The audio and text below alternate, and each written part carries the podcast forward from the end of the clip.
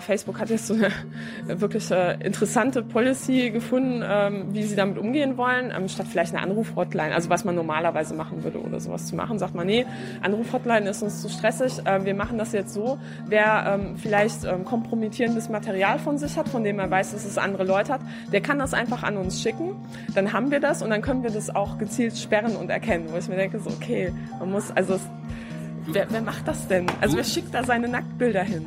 Das heißt, ich hatte einen Eintrag in der Datenbank, obwohl ich nie wegen irgendetwas verurteilt wurde. Ich wurde einfach beschuldigt. Ja, jeder kann jeden um irgendwas beschuldigen.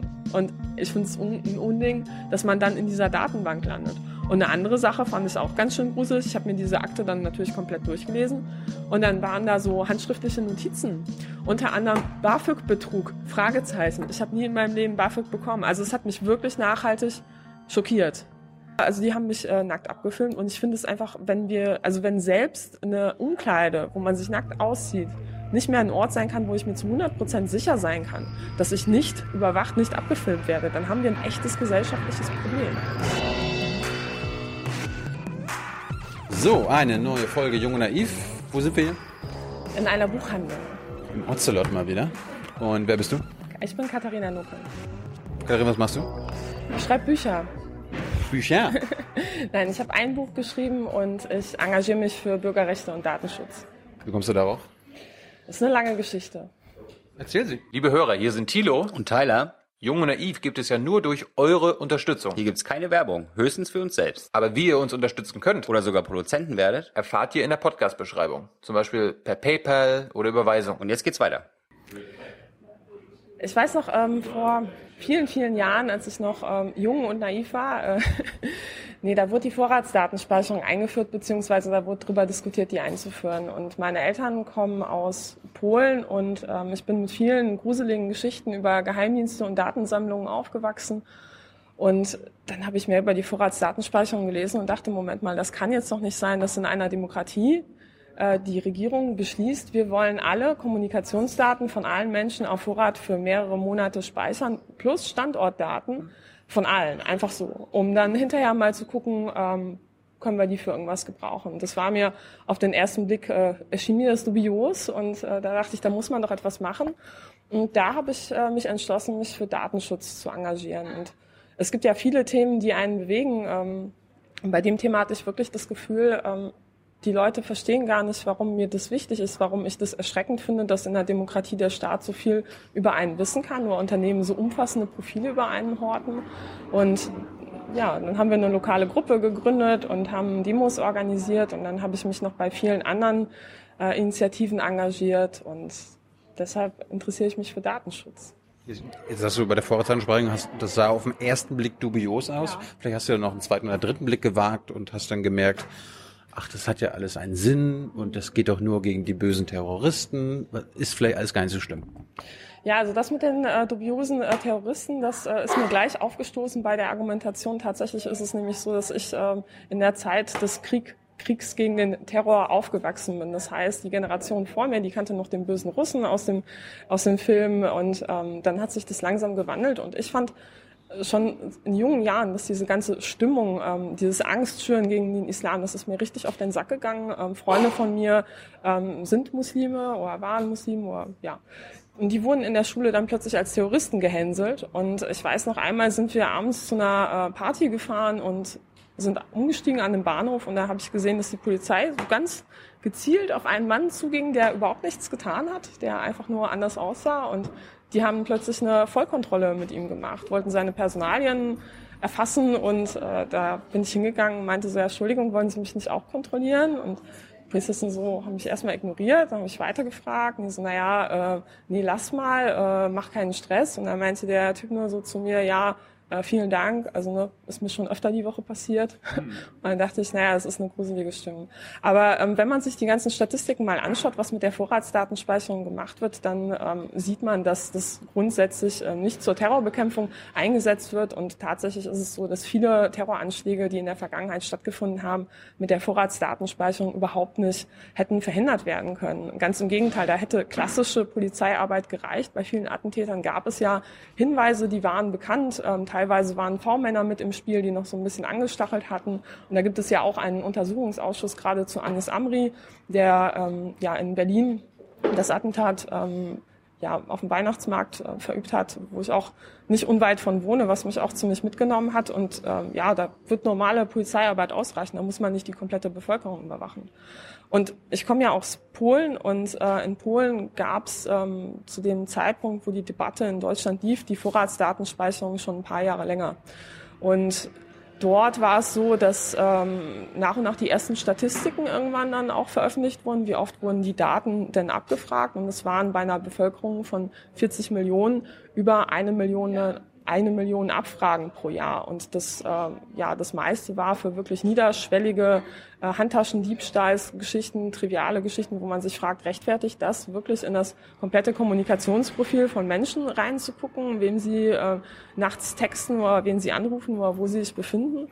Und ähm, ja, genau, deshalb habe ich mich dann angefangen, ähm, dagegen zu engagieren, weil für mich ist die Vorratsdatenspeicherung auch heute noch der Dammbruch. Ja, wenn wir es, wenn wir kein Problem damit hatten, haben, dass ähm, gespeichert wird, wann wir welche IP-Adresse benutzen, ähm, wann wir wen anrufen, ja, dann gibt es keine Grenze mehr für mich.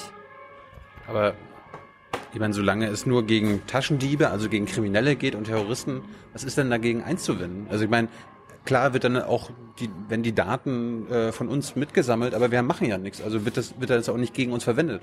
Ja, klassisches, äh, ich habe nichts zu verbergen Argument. Ähm, da gab es auch sehr interessante ähm, Statistiken äh, in Polen, so interessante Einzelfälle, ja, sind ja immer bedauerliche Einzelfälle. Ähm, da waren teilweise ähm, investigativ arbeitende Journalisten, die ähm, beispielsweise Korruptionsskandale aufgedeckt haben in Polen, aber auch in Frankreich. Und da wurden die Vorratsdaten dann auch mal gerne benutzt, um rauszufinden oder versuchen rauszufinden, wer war denn jetzt eigentlich die Quelle. Und dieses Argument, ich habe nichts zu verbergen, ähm, das kommt mir sehr häufig unter. Ich finde es tatsächlich schwierig, denn ähm, Edward Snowden hat das mal sehr schön auf den Punkt gebracht. Er hat gesagt, naja, wenn ich sage, ähm, Meinungsfreiheit, Pressefreiheit ist mir egal, weil ich habe ja nichts zu sagen, dann trifft das ungefähr so den Kern. Also nur weil man selber vielleicht nichts zu sagen hat, heißt es ja nicht, dass eine freie Presse einem nicht doch nützen würde. Und ich bin der Überzeugung, jeder hat etwas zu verbergen. Ähm, also nicht jeder möchte, dass alles über einen öffentlich ist. Und wenn jemand weiß, ähm, wie wir ticken, wie unser psychologisches Profil aussieht, ähm, wer uns was bedeutet, wer uns weniger was bedeutet oder was für Sehnsüchte wir auch haben, dann kann man uns gezielt manipulieren. Und das finde ich gerade in der Demokratie brandgefährlich. Gibt es aktuell eine Vorratsdatenspeicherung in Deutschland? Nein, zum Glück nicht. Was, die wurde doch beschlossen? Ja, die wurde beschlossen. Ähm, und dann ähm, gab es mehrere Klagen. Also nach wie vor liegen einige Klagen ähm, beim Bundesverfassungsgericht. Bei einer bin ich auch Mitklägerin. Das ist die Verfassungsbeschwerde von Digital Courage, ähm, betreut von Meinhard Starostik. Und ähm, dann haben aber auch noch äh, Provider geklagt. Sie haben gesagt, wir wollen das gar nicht, wir wollen unsere Kunden nicht durchleuchten. Finde ich auch äh, als Kundin durchaus äh, einen lobenswerten Ansatz. Und ähm, die haben eben vor Gericht äh, durchgesetzt, dass sie jetzt nicht speichern müssen. Und einige Anbieter, die äh, machen das trotzdem in gewissem Umfang, aber die volle Speicherung ist gesetzlich derzeit nicht verpflichtend. Und es gibt jetzt unterschiedliche Szenarios, äh, wie das weitergehen kann. Entweder macht die Bundesregierung nichts oder sie versucht, nochmal ein neues Gesetz zu machen mit Nachbesserungen oder aber Karlsruhe schaltet sich nochmal ein, da sind wir alle gespannt. Aber für mich ist klar, solange die Diskussion nicht vollkommen begraben ist, werde ich da weiterhin versuchen, gegen vorzugehen, weil ich finde, ist ein Unding. Also ich finde es einfach eine Frechheit. Du hast sogar gesagt, dass einige Provider das anscheinend doch machen. Also es gibt anscheinend vereinzelt bei einzelnen Providern Vorratsdatenspeicherung. Bei welchen denn? Ja, also eine genaue Liste habe ich nicht. Allerdings ist es mir bei meinem Provider, den ich jetzt auch bald wechseln möchte, aufgefallen, dass er Einzelverbindungsnachweise ähm, plötzlich mir aufschlüsselt und das hat er vorher nicht gemacht. Und gerade bei Flatrates ist es ja teilweise, also könnte man die Sachen einfach verwerten. Man könnte, also es gibt bestimmte Kriterien, wie vielleicht Auslandsgespräche oder sonstiges, wo man noch argumentieren kann, da muss ich das auf Vorrat halten, ja, bis die Abrechnungssachen geklärt sind, weil das ist ja auch aus dem rechtlichen Sinne, ich kann ja auch dagegen vorgehen, wenn mir was nicht passt und wenn es dazu keine Unterlagen gibt, dann ist es vielleicht auch schlecht für mich. Aber gerade bei Flatrates müsste man das eigentlich nicht machen. Und die IP-Adresse, ähm, da sehe ich überhaupt gar keinen Grund, warum man die längerfristig als Anbieter speichern müsste.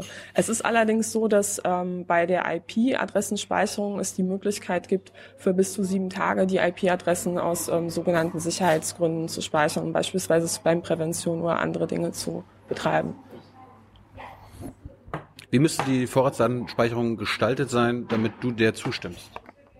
Ähm, ich kann mir nicht vorstellen, dass ich jemals einer Vorratsdatenspeicherung zustimmen werde, weil das Wort Vorratsdatenspeicherung beinhaltet ja schon auf Vorrat etwas speichern und dieser Ansatz ist für mich ja so eine ja, Umkehrung ähm, des Weges, der eigentlich beschritten werden sollte bei der Strafverfolgung. Ich äh, finde es gut, also ich kann es unterstützen, wenn man sagt, wenn ich einen Beweis habe, ja, wenn ich handfeste Beweise habe und ein Staatsanwalt sagt, ja, das, da müssen wir jetzt ähm, weiter reinschauen, dass dann gezielt ähm, einzelne Verbindungen ähm, reingeschaut werden oder abgefragt werden, das finde ich in Ordnung. Ähm, und es gibt dieses Modell des äh, sogenannten Quick Freeze, das beinhaltet genau das. Quick Freeze bedeutet, dass es eine Möglichkeit geben soll für Strafverfolgungsbehörden, wenn sie eben gezielten und begründeten Verdacht haben, dass sie dann beim Anbieter ähm, einen Antrag stellen können und sagen können, ab jetzt Quick Freeze, also ab jetzt friere bitte die Daten ein, ab jetzt speicherst du bei dem mit und bei allen anderen nicht. Weil ich finde es auch ja, unglaublich, dass man sagt, okay, wir haben hier ein paar Leute, äh, bei denen ist es vielleicht hilfreich, also überwachen wir mal einfach die komplette Bevölkerung. Das ist überhaupt nicht verhältnismäßig. Auch nicht, wenn, wenn man dir belegen kann oder im Gesetz auch äh, darlegen kann, äh, dass ein Missbrauch der Daten, also zum Beispiel, dass irgendwie Unschuldige abgefragt werden, dass das ausgeschlossen ist.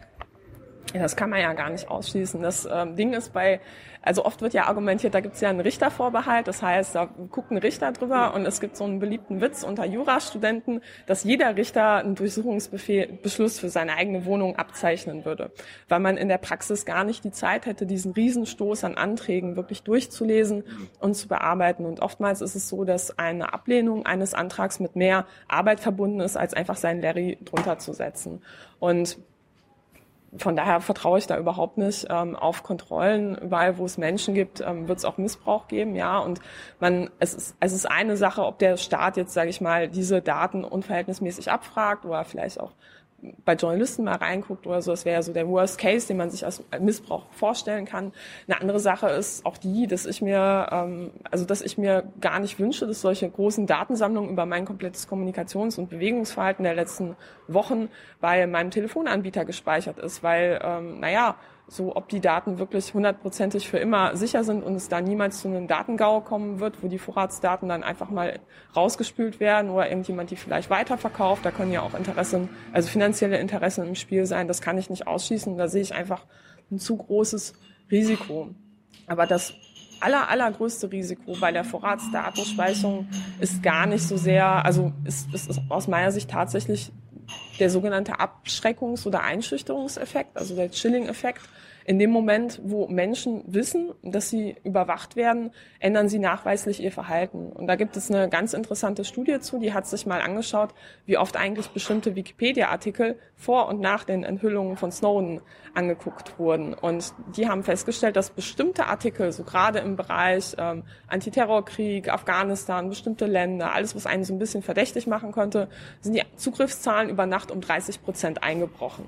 Das heißt, die Menschen also es ist ja nichts Schlechtes daran, Wikipedia-Artikel über bestimmte Länder sich anzugucken oder über bestimmte Personen. Aber die Menschen haben dann einfach Angst gekriegt und gedacht, okay, wir wissen, der US-Geheimdienst schneidet hier alles Mögliche mit. Ich weiß nicht was, aber ich habe, ich möchte nicht ins Visier geraten, auch wenn ich nichts zu verbergen habe. Hast du schon mal persönlich einen Schilling-Effekt bei dir gespürt? Ja, und zwar habe ich äh, für mein Buch äh, die Daten, die ich rief, so ein paar Experimente am eigenen Leib durchgeführt. Und ähm, ich habe da unterschiedliche Sachen gemacht. Und zwar habe ich ähm, teilweise einen Fitness-Tracker mir umgehängt und bin damit äh, durch die Gegend gefahren, durch die Gegend gelaufen. Und das, äh, ich wollte einfach wissen, wie viel kann man rekonstruieren? Kann man beispielsweise im Nachhinein feststellen, wann ich auf einer Party war und ob ich da eher viel getanzt habe oder rumgestanden habe? Oder ähm, weiß ich nicht, ähm, in welchen Situationen man gestresst ist. Das konnte man auch sehr schön sehen. Und den Fitness-Tracker habe ich beim Sex aufgenommen. so das äh, wäre mir doch zu heftig gewesen. Weil ich auch wusste von vornherein, dass ich mit diesen Daten nachher zu meinem Hausarzt, Hausarzt gehen würde. Und klar, der hat eine Schweigepflicht, aber der muss vielleicht trotzdem nicht alles wissen. Aber wie, wie hat dich das eingeschüchtert? Naja, eingeschüchtert nicht, aber ich, also in dem Fall konnte ich dann halt sagen, ich ähm, habe das dann halt nicht verwendet. Ne? Also ich habe es halt abgelegt. Ähm, so die Wahl hatte ich. Bei anderen Versuchen beispielsweise ähm, habe ich auch gezielt ähm, ein paar Wochen lang ähm, sehr intensiv Google benutzt und dann schön auch immer alles mitschneiden lassen, um mir nachher anzugucken, wie viel kann man denn eigentlich über mich rausfinden. Und bei einigen Fragen habe ich dann ähm, schon gemerkt, ähm, Schere im Kopf so, möchtest du das wirklich hier eingeben?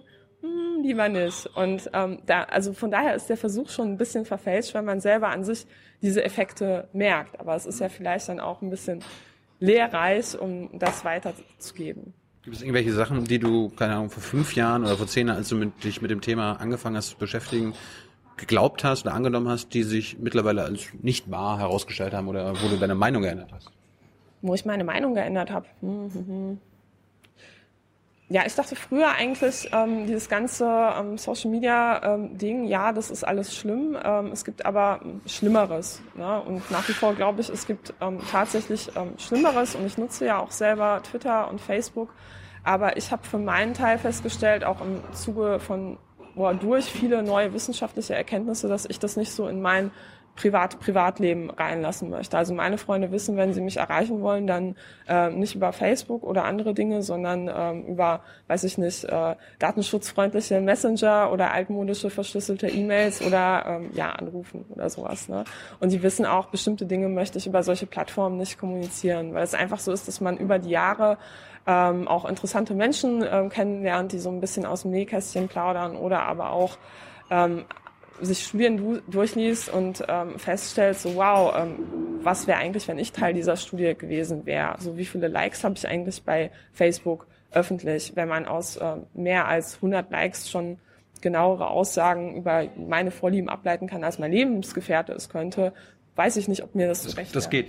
Ja, also es gibt eine Studie, die hat sich ähm, angeschaut, was kann ich eigentlich aus den Likes einer Person über sie in Erfahrung bringen. Und die haben dann unterschiedliche, also so einen Algorithmus geschrieben, der dann so Vorhersagen macht, basierend auf, ähm, was mag der Typ oder die Frau. Und ähm, mit Likes meinst du die Pages, die Fanpages oder irgendwie, was ich bei Tyler, wenn er gerade irgendeinen Post geschrieben hat, wenn ich den Status like? Nee, damit meine ich die Pages. So. Und ähm, die haben sich dann angeschaut und festgestellt, so okay, ab einer gewissen Zahl ist es treffsicherer als der Arbeitskollege und die haben natürlich auch Versuche gemacht, was kann der Arbeitskollege dann tatsächlich sagen und ab einer gewissen Zahl ist es enger als der beste Freund und Familie bis hin zum Lebensgefährten. Und der Durchschnittsmensch hat, glaube ich, so im Schnitt 170 Likes und die meisten haben das auch öffentlich angegeben. Und da würde ich mir heutzutage tatsächlich Gedanken machen, so okay, wenn man das machen möchte, ähm, kann man zumindest ein bisschen den Schaden minimieren, indem man es auch nicht öffentlich stellt. Oder wenn ich einfach irgendwelche Pages like, die gar nicht zu mir passen? Ja, das kann man natürlich auch machen. Datenmüll ist Datenmüll produzieren ist äh, tatsächlich auch eine interessante Strategie, um so ein bisschen Sand ins Getriebe zu bringen. Es gab mal einen ähm, Suchmaschinenbetreiber, der nannte sich Google, der hat äh, quasi Sachen, äh, also von seine, also meine Abfrage wurde dann quasi über diesen Dienst übergeleitet zu Google und dazwischen wurde ganz viel Datenmüll noch reingeknallt. So. Und ähm, das finde ich ist eine tatsächlich eine, interessante ähm, Strategie aus des zivilen Ungehorsams, weil das kann einem ja auch eigentlich ähm, keiner verbieten. Die Frage ist halt eben nur, wie wie genau äh, werden irgendwann die Algorithmen sein oder wie genau ist das Datenprofil, was man in allen Aspekten von mir hat. Beispielsweise, wenn ich ab einem bestimmten Zeitpunkt, beispielsweise ab morgen, beschließe, ich produziere Datenmüll, habe ich ja immer noch bis, bis zu dem Tag ein sehr genaues Profil hinterlassen und dann kann man vielleicht sogar herausfinden, was ist der Datenmüll. So, jetzt hast du gerade äh, diesen Jura-Joke gebracht. Äh, hast du mal Jura studiert? Nein, ich habe nicht Jura studiert. Ich bereue es manchmal, ähm, weil ich doch sehr oft ähm, in meinem Job oder auch in meinem Aktivismus mit Klagen und Beschwerden zu tun habe. Und ich würde das eigentlich total gerne selber machen. Und es ist ein bisschen nervig, sich dann äh, oft auch einen Anwalt äh, suchen zu müssen und sich dann auch durch Texte zu wühlen ohne eine, eine juristische Ausbildung. Was hast du denn studiert? Ach so, ja, ich habe äh, ich habe äh, Politik und Wirtschaft äh, studiert und dann Politics, Economics and Philosophy und habe meine Abschlussarbeit über Markteintrittschancen von dezentralen sozialen Netzwerken geschrieben. Zwischendurch habe ich mal Wirtschaftsinformatik angefangen, aber habe es dann nicht zu Ende geschafft, weil ich noch so viele andere Sachen gemacht habe. Hast du gedacht, dass, dass du nach dem Abi, äh, also dass du auf diesen Weg kommst, dass du irgendwann äh, Buchautorin über den Datenkapitalismus bist? Also so genau hätte ich das nicht vorhersehen können, aber ähm, so ein Buch schreiben, das konnte ich mir schon immer vorstellen. Ich glaube, das können sich viele Leute vorstellen. Und das hat mich tatsächlich auch gefreut, ähm, das mal alles aufschreiben zu können, was mir so in den letzten zehn Jahren nahegegangen ist und warum mich dieses Thema beschäftigt, weil ich der Überzeugung bin, dass wir viel, viel mehr über Datenschutz ähm, oder auch Netzpolitik reden müssen, weil das die großen Machtfragen der Zukunft sind. Ja, wer über die Infrastruktur entscheidet, mit der ich kommuniziere, mit der ich mein Leben organisiere, mit der mein Leben vielleicht organisiert wird, ähm, der hat eine ganz schöne Machtposition und da müssen wir drüber reden, wie das gestaltet werden soll. Wie lange hast du gebraucht, um das Buch zu schreiben? Hast, hast du es auch wirklich geschrieben? Gibt es da keinen Ghostwriter oder sowas? Nee. Gibt es ja auch ju viele junge Autoren? Ja, also du kannst es jetzt ruhig offen zugeben. Nein, das, ich habe ich hab noch nie ein Buch rausgebracht. Okay. Nein, ich habe keinen Ghostwriter, ich habe es äh, selbst geschrieben und ähm, ja, so insgesamt der Schreibprozess war ein Jahr. Allerdings war vorher habe hab ich vorher schon ähm, viel recherchiert und immer strategische äh, Sachen in einem Container abgelagert, äh, wo ich dachte, wenn, wenn, ich mal ein Buch schreibe, dann ähm, muss das auf jeden Fall mit rein. Und ich hätte aber das Buch auch ohne Probleme, ähm, es hat ja schon stolze 300, wie viel? 300? 20 Seiten. Ich hätte es ohne Probleme auf 500 noch hochtreiben können, weil ich auch das Gefühl hatte, da sind so viele Themen, die, die konnte ich nicht mit reinbringen oder das wird jetzt den Rahmen sprengen, die sind aber auch wichtig. Du brauchst immer was für einen zweiten Teil. Genau, ja. Hast, hast du irgendwas äh, recherchiert, womit du im Nachhinein oder vornherein gar nicht gerechnet hast? Womit ich vorher gar nicht gerechnet habe. ja, also der ähm, die Einleitung ähm, ist so eine sehr persönliche Geschichte, die tatsächlich auch so passiert ist, die mich wirklich umgehauen hat. Und zwar war ich hier in Berlin in der Sauna. Ich war im Wabali Spa, hatte das einer Freundin ähm, zum Geburtstag auch noch geschenkt. Und wir hatten einen wunderschönen Tag und ähm, hier in Berlin sind viele Saunen auch textilfrei. Das heißt, man läuft da so im Bademantel rum und in der Sauna nackt. Deshalb ist da absolutes Handy- und Filmverbot. Ne? Ist ja auch angemessen, würde ich sagen. Weil nur weil jemand in eine Sauna nackt geht, heißt es ja nicht, dass er immer nackt rumrennt. Und ja, war ein schöner Tag. Dann, also, also wenn da keine Daten gesammelt ist, alles gut. Ja, dachte ich auch. Und dann habe ich mich danach wieder umgezogen in der Umkleidekabine und dann gucke ich so nach links oben in die Decke und denke so, hm, was ist das für ein schwarzer Kasten? Da gucke ich nach oben links. Oh, da ist ja noch einer. Gucke ich hinter mich. Oh, da ist ja noch einer. Und äh, habe festgestellt, das sind äh, ja Videokameras, Überwachungskameras in den Umkleiden. Und ich wurde gerade aus drei Perspektiven nackt abgefilmt als Datenschützerin. So, ne? Und äh, ist kein geiles äh, Gefühl. Und äh, dann habe ich, ähm, also da waren tatsächlich auch beim Rausgehen habe ich erst gesehen, so Schilder, ja, hier wird Video überwacht.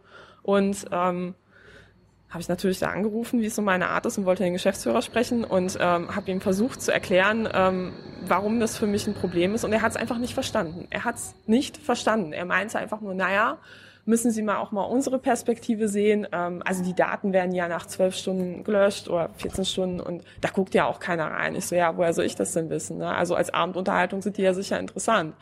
Und ähm, ganz davon abgesehen, ich meine, warum, ja. warum machen ah, ja, die das? Der, ja, der meint halt, ja, also bei uns werden so viele Schließfächer aufgebrochen. Wissen Sie das? Also Schließfächeraufbruch. Und deshalb, die Videokameras, die helfen. Und dann habe ich gefragt, naja, wie viele Schließfächer wurden dann aufgebrochen, bevor die Kameras aufgehangen haben. Dann meinte so, was meinen Sie denn damit?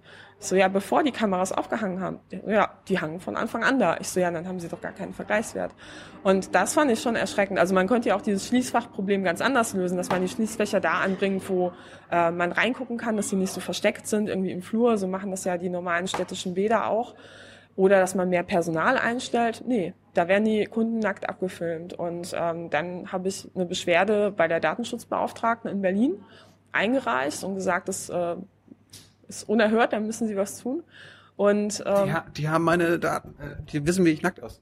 Ja, also die haben mich äh, nackt abgefilmt und ich finde es einfach, wenn wir, also wenn selbst eine Umkleide, wo man sich nackt aussieht, nicht mehr ein Ort sein kann, wo ich mir zu 100 Prozent sicher sein kann, dass ich nicht überwacht, nicht abgefilmt werde, dann haben wir ein echtes gesellschaftliches Problem. Kannst du denn bei diesem Saunaanbieter konntest du denn den bitten, dass deine Nacktbilder gelöscht werden?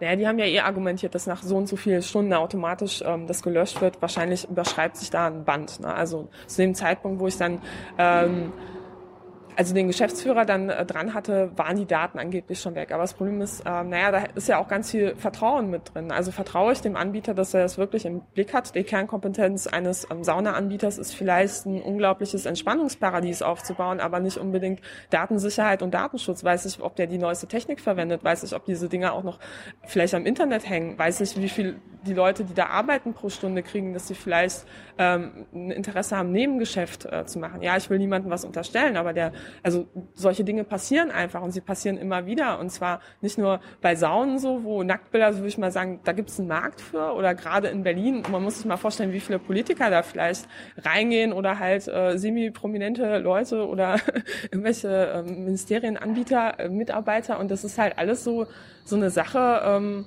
ja, oder halt äh, ein ganz normaler Mensch, der einfach sagt, äh, also ich brauche mich nicht dafür rechtfertigen, dass ich einfach nicht nackt abgefilmt werden will. Punkt. Aber ich meine, der Sinn dahinter ist ja ein Abschreckungseffekt, ne? Damit quasi Diebe, die da die Schließfächer aufbrechen wollen, abgehalten werden. Wäre es denn für dich ein Kompromiss, wenn es quasi Fake-Kameras sind? Also wenn da, wenn man, wenn überall gesagt wird, es wird überwacht, aber es, sind, es wird gar nicht überwacht. Mhm. Weil damit der potenzielle Dieb denkt, so scheiße, ich werde hier überwacht. Naja, also der potenzielle Dieb wird sich halt ähm, einfach in beiden Fällen, glaube ich, einfach eine Strumpfmaske aussetzen, das in Seelenruhe aus, ausräumen und dann halt, ihm wäre es halt eben im Zweifel egal, ob es eine echte oder eine falsche Kamera ist. Ne? Es gibt ja Strategien, Sachen zu umgehen, genauso wie ich die Vorratsdatenspeicherung einfach umgehen kann. Ne? Also ich finde es ja auch unglaublich, dass wir heute einfach akzeptieren, dass ähm, man seinen Personalausweis vorlegen muss, wenn man einen Handyvertrag ähm, abschließt oder eine neue Nummer registriert. Ähm, jeder weiß doch, wie viele Telefonzellen früher rumstanden und keiner fand es irgendwie schwierig, dass jeder einfach irgendwo anrufen kann oder sich bei einer Telefonzelle anonym anrufen lassen kann.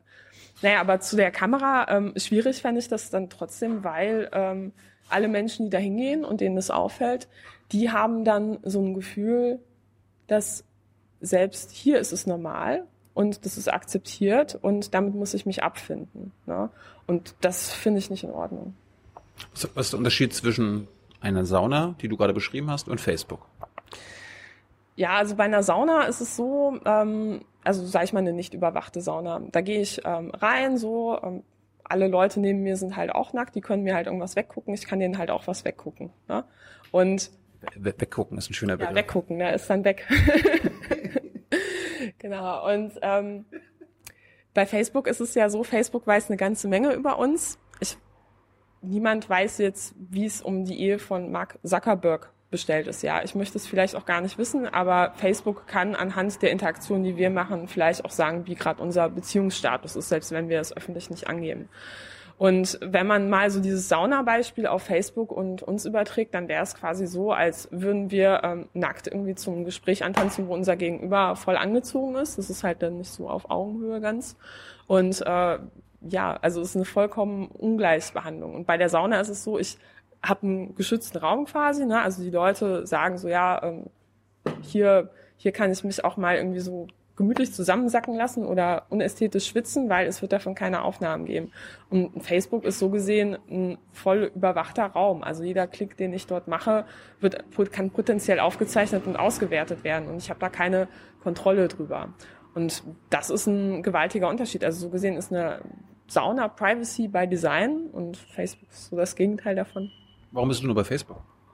Ich bin bei Facebook, weil ich da so meinen, also meinen Blog reinkippe und Sachen reinkippe, die öffentlich sind. Ich nutze Facebook aber grundsätzlich nicht, um irgendwelche privaten Sachen zu machen. Und das ist auch so ein Konflikt, den viele Leute haben, die sich für Bürgerrechte und Datenschutz engagieren. Bin ich bei Facebook, bin ich nicht bei Facebook. Und bei mir war es so, ich war tatsächlich sehr lange nicht beim Facebook. Ich habe auch ähm, zu meiner Studienzeit unter meinen Kommilitonen hart, hart dafür gekämpft, dass Altklausuren nicht in Facebook-Gruppen ausgetauscht werden, sondern dass wir so eine Studievorzeit. Das, das war da schon nicht mehr so. Ja, war ein internationaler Studiengang. Mhm. Ja, auf jeden Fall haben wir so eine alternative Plattform dafür genutzt, die, die ich dann eingerichtet habe. Aber irgendwann war es so, dass ähm, als ich in Hamburg studiert habe, waren dann so große Proteste gegen das ähm, ACTA-Abkommen, das ähm, es war so ein Musst, du- musst du kurz erklären. ja, war so ein Urheberrechtsabkommen. Da ging es darum, um stärkeren äh, Copyright-Schutz und die ähm, Verfolgung von Produktpiraterie in jeglicher Form. Und das Gesetz, oder, also beziehungsweise die ähm, ACTA ist als Abkommen so ein bisschen über das Ziel hinausgeschossen und ziemlich viele Verbände haben gesagt, das ist äh, problematisch. Und zwar auch abseits der üblichen Verdächtigen, sage ich mal, Piraten, die jetzt sagen, oh nein, File-Sharing, oh mein Gott. Ne? Sondern das waren auch teilweise ähm, ja, Verbände aus, dem, aus der Entwicklungszusammenarbeit, die gesagt haben, äh, wenn Generika oder quasi Kopien von Medikamenten dann noch stärker eingeschränkt werden können oder dann noch mehr Druck ausgeübt wird, ähm, dass die Gewinnmaximierung eines Unternehmens über vielleicht anderen Interessen stehen muss, dann haben wir ein Problem. Und dann habe ich nachts im Bett gesessen und plötzlich, ähm, also wie es so ist, wenn man für die Uni was machen muss, habe ich dann natürlich prokrastiniert und mir ähm, polnische Nachrichten angeguckt und dann sehe ich plötzlich Bilder von jungen Menschen auf der Straße, wie sie demonstrieren. Und ähm, dachte ich so, wow, das bin ich jetzt gar nicht so aus äh, Polen der, der letzten Jahre gewohnt und habe äh, weitergelesen und dann also ich so, okay, die demonstrieren gegen ACTA. Krass. Und es sind Zehntausende. Krass. Und es ist kalt. Und trotzdem ähm, sind sie da. Und dann haben wir so in der Gruppe, wo ich äh, damals aktiv war, in Hamburg drüber gesprochen und gesagt, naja, wir, wir melden jetzt auch eine Demo in Hamburg an. Und wir haben uns dann auch angeschaut, warum oder wie die Demos in den anderen Ländern mobilisiert haben. Und es war tatsächlich hauptsächlich über Facebook. Und das war so der Zeitpunkt, wo ich gedacht habe, so, okay, es ist eigentlich scheiße. Und für mich war der Kompromiss dann je, jegliche Information, die wir über die Demo irgendwie ins Netz stellen oder bei Facebook einstellen, ist auch auf einer normalen Seite verfügbar. Das heißt, man ist nicht gezwungen, jetzt sich da anzumelden. Aber wir haben gesagt, okay, das ist, ähm, wir wollen da jetzt, sage ich mal, so ein Event für diese Demo anlegen. Und dann haben wir das gemacht und dann dachten wir erstmal, okay, wie viele kommen denn? Vielleicht so ein paar hundert. Ja, und da waren da über 10.000 Leute plötzlich auf der Straße und das war so für mich ein Erlebnis, wo ich dachte, so ja, ich finde Facebook nach wie vor scheiße, aber man kann auch ziemlich geilen Scheiß damit machen, einfach für die politische Mobilisierung, für Gruppen, die es sich jetzt nicht leisten können, ähm, riesen Plakatwände zu bestellen oder Werbung zu schalten oder keinen riesen Verteiler haben, um Leute anzuschreiben, ist es einfach auch ein riesen Geschenk, dass so mehr die Waffengleichheit zurechtrücken könnte zwischen ähm, Interessen mit viel Geld und Interessen mit wenig Geld. Und ich finde nach wie vor die Idee eines ähm, Social Networks oder solchen Kommunikationsplattformen äh, derbe geil. Nur die Art und Weise, wie das momentan organisiert ist durch Unternehmen, die eben diese Gewinnmaximierung durch Überwachungsschiene fahren, das finde ich schwierig. Kannst du dir erklären, warum es kein soziales Netzwerk gibt, das äh, Non-Profit ist? Warum, warum, warum sind das alles quasi profitorientierte Unternehmen? Naja, es gibt ähm, Social Networks oder Alternativen ähm, zu den großen Plattformen, die tatsächlich Non-Profit sind. Also es gibt ja diese Idee von dezentralen sozialen Netzwerken. Das heißt, bei Facebook habe ich so einen ähm, zentralen Anbieter in der Mitte, Facebook selbst, und über den gehen dann alle Daten. Und wenn ich mich irgendwie anmelde, dann muss ich auch mich bei Facebook anmelden. Und es ist quasi wie so eine gated Community, da komme ich nicht raus. Und ich kann von Facebook auch nicht zu anderen sozialen Netzwerken hinschreiben, weil hat Facebook natürlich kein Interesse dran, wäre technisch möglich, ja, will Facebook aber nicht. Und es gibt ähm, seit ähm, vielen Jahren schon so einige Initiativen, die sich überlegt haben, wie könnte diese Struktur denn besser aussehen. Und Vorbild sind, ähm, sage ich mal, andere Netzwerke mit einem ähm, ja, offenen Protokoll. Das heißt, also es ist quasi wie so eine gemeinsame Sprache, auf die man sich geeinigt hat und ähm, sagt so, ja, okay, ich mache jetzt hier einen Server, ich mache jetzt soziales Netzwerk A, so, und da kann sich jeder anmelden. Aber wenn du Bock hast, soziales Netzwerk B zu machen, hey, you're welcome, we are friends. So, ich werde jegliche Kommunikation zwischen deinem Netzwerk und meinem Netzwerk zulassen und habe ich überhaupt gar kein Problem mit. Und da gibt's mittlerweile so einige unterschiedliche Initiativen, die das äh, machen, die auch ähm, ja quasi wie so ein föderales Netzwerk von Netzwerken sind und in denen man eben auch unterwegs sein kann, wenn man sagt, Facebook möchte ich nicht. Aber ich möchte trotzdem ein soziales Netzwerk.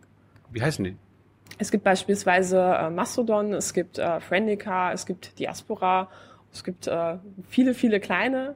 Und ähm, ja, das finde ich ganz interessant so zu sehen. Kannst du eins empfehlen? Ja, kann ich eins empfehlen. Also ich finde grundsätzlich ähm, kann man sich alles mal anschauen. Das äh, Problem, was die meisten Nutzer in der Praxis haben werden, ist, sie melden sich dort an und werden feststellen, okay, vielleicht finde ich eine Person oder zwei Personen, die ich dort kenne, aber die meisten kenne ich nicht. Und in der Praxis ist es ja so, ich gehe nicht zu Facebook, weil das so das nicht die neueste, geilste Technik ist oder nirgendwo geilere personalisierte Werbung ist, sondern man geht dahin, weil alle anderen schon da sind, weil meine Freunde da sind.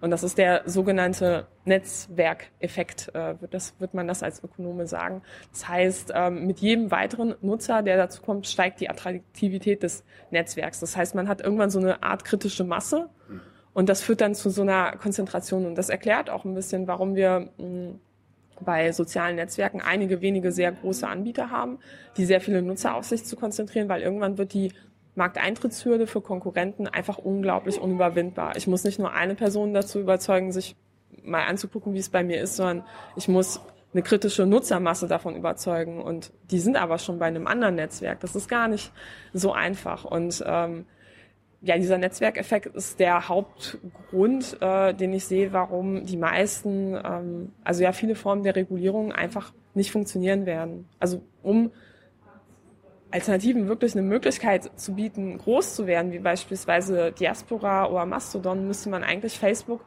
zwingen, dass Facebook Kommunikation von diesen Netzwerken zulässt. Das heißt, ich gehe zu Mastodon, ich bin nicht mehr bei Facebook, ich kann aber trotzdem Leute anschreiben, die bei Facebook sind, ohne mir dann einen Account klicken zu müssen.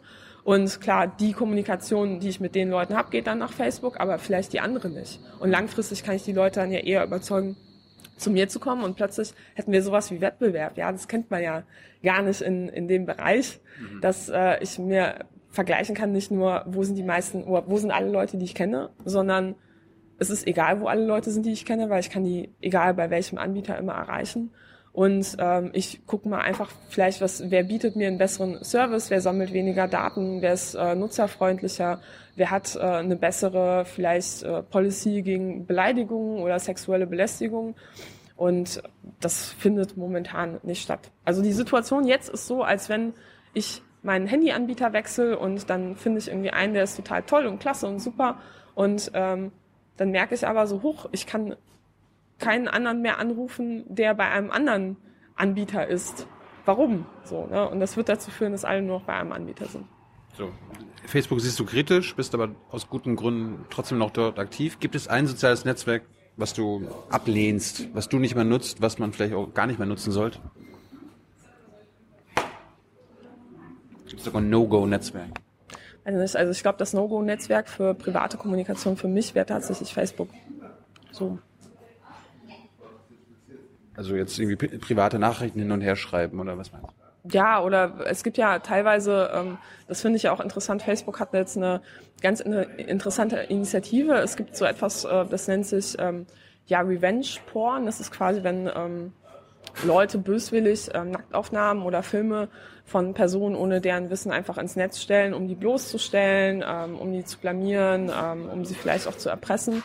Und äh, Facebook hat jetzt so eine wirklich äh, interessante Policy gefunden, ähm, wie sie damit umgehen wollen, ähm, statt vielleicht eine Anrufhotline, also was man normalerweise machen würde oder sowas zu machen, sagt man, nee, Anrufhotline ist uns zu stressig, äh, wir machen das jetzt so, wer ähm, vielleicht ähm, kompromittierendes Material von sich hat, von dem er weiß, dass es andere Leute hat, der kann das einfach an uns schicken, dann haben wir das und dann können wir das auch gezielt sperren und erkennen, wo ich mir denke, so okay, man muss, also es, wer, wer macht das denn? Also wer schickt da seine Nacktbilder hin? Angenommen, du trittst dich von deinem Freund, der hat Nacktbilder von dir. Ja, du, Nacktbilder von mir. An, angenommen. Und du hast Angst, dass er das irgendwie äh, irgendwo hochlädt. Ja. Dann sollst du Facebook von dir Nacktbilder schicken, genau. damit Facebook erkennt, ach, das ist ja die nackte Katharina. Äh, wir lassen ihren Ex-Freund das mal nicht posten. Ja, das genau. ist der Sinn dahinter. Ja, also ähm, technisch funktioniert das so, das äh, funktioniert mit Hashwerten. Das heißt, ich habe eine Datei und diese Datei hat so ein, über so eine mathematische mathematisches Verfahren kann ich da so ein gewissen Wert rausziehen. Ja, und diesen Wert kann ich dann einfach abgleichen. Das heißt, ich habe eine Datenbank mit Werten, so und das gleiche ich dann ab. Und aber ja, trotzdem, also ich meine, es gibt da so eine interessante äh, äh, interessante Anekdote von Edward Snowden, der meinte so, naja, natürlich tauschen die Mitarbeiter untereinander Nacktbilder. Was glauben Sie denn? Und äh, ich, ich würde ich würd einem ähm, Netzwerk grundsätzlich keine Nacktbilder anvertrauen wollen. So, ja. Das gibt's ja wahrscheinlich 99 Prozent unserer Zuschauer haben WhatsApp. Ja. Äh, bei WhatsApp steht ja jetzt auch mittlerweile, es gibt so eine N-zu-N-Verschlüsselung. Mhm. Ist es da okay, wenn ich meiner Freundin oder meinem Freund Nacktbilder schicke? Ja, also ich, ist das sicher? Also ich persönlich ähm, würde ja empfehlen, ähm, eher ein Netzwerk zu nutzen, wo nicht äh, ein Unternehmen dahinter steht, dessen Geschäftsmodell, irgendwie, weiß ich, Maximierung von, von, von Nutzerdaten und Gewinn basierend darauf ist. Und es gibt viele Alternativen mittlerweile zu WhatsApp, beispielsweise äh, Freema oder Signal. Signal ist kostenlos und Open Source und interessanterweise ähm, wird das auch unterstützt von einem der ehemaligen äh, WhatsApp-Gründer. Der hat da auch ähm, viel Geld in eine Stiftung reingesteckt. Das heißt, es ist nicht kommerziell und das ist auch Ende zu Ende verschlüsselt und Open Source, weil ich meine, kann jeder behaupten, ich bin Ende zu Ende verschlüsselt. Wenn man das nicht transparent äh, nachprüfen kann von einer unabhängigen Stelle, finde ich das schwierig. Und bei WhatsApp ist es so, okay, dann ist der Inhalt äh, vielleicht geschützt, wenn man jetzt darauf auf diese Aussage vertrauen möchte.